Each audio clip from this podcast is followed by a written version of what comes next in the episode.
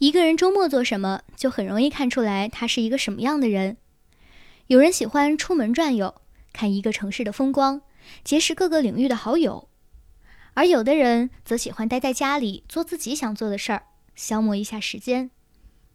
而我就是后者，周末总能沉浸在书籍还有影像的世界里，拿起一本莎士比亚全集，找一个安静的地方，就能读上一下午。读累了，那就听听歌，一两张 CD 能够听很久很久。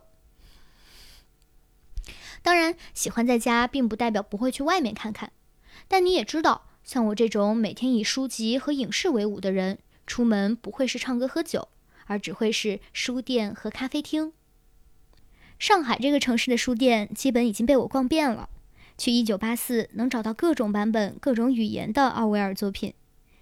季风书店的独树一帜，还有对我有特别意义的汉源书店，因为在这个书店里，我遇见了张国荣。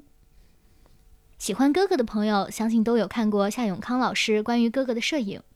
其中有一组关于书店的照片，现在也常常在各个媒体上出现，而我就在这张照片的摄影机后边。那是一个微凉的秋天，我在家里觉得闷得慌，所以上街转转。平时出门虽然没有目的地，但总是朝着有书店的方向走去，这次也不例外。当时汉源书店还在绍兴路上，我第一次去这个书店的时候，就被这家店的古色古香给吸引了，仿佛是走进了某位文豪的书房。我总能在这里消磨大把的时光。一进门，我就觉得跟原来的氛围有些不一样，大家都没有在看书，而是看向了某处。一个在看书的男人，我问了问书店里的人，才知道原来是张国荣。我过去探头一看，果然是他。那时我不知道别人是否喜欢他，但我可是相当喜欢的。虽然我并不是他的粉丝（括号我也不是任何人的粉丝），但家里有他的 CD 和他的电影。我喜欢香港的电影，喜欢王家卫的文艺风，所以王家卫的好几部电影都有看过。《春光乍泄》《阿飞正传》《东邪西毒》，这些都是张国荣作为主演的电影，哪有不知道他的道理？何况《阿飞正传》是我最喜欢的一部电影，旭仔想飞却飞不起来的那种感觉，现在还在我的记忆里徘徊。而张国荣的歌声也是一直陪伴我阅读，《小曲寂寥》一首《沉默是金》，字字调调都已经刻在了我的心里。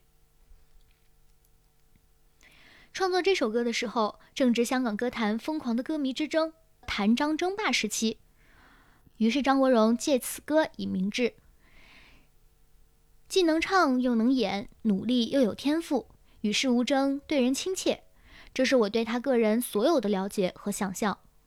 而我看到他躺在那里看书的时候，我就明白他是我所想象中的那种人，一个与我有某种相似，如果有机会，我一定会去结识的人。他的确如此，不是形象宣传，他是真的喜欢读书。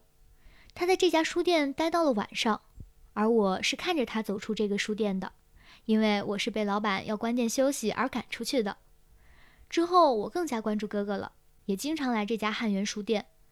不过后来的事情大家也都知道，他能用歌声和电影给人力量，却没有人能给他活下去的力量。他离开了我们。我总觉得他并没有离开，即便汉源书店已经搬到了陕西南路，但我也觉得我能在书店里偶遇到他。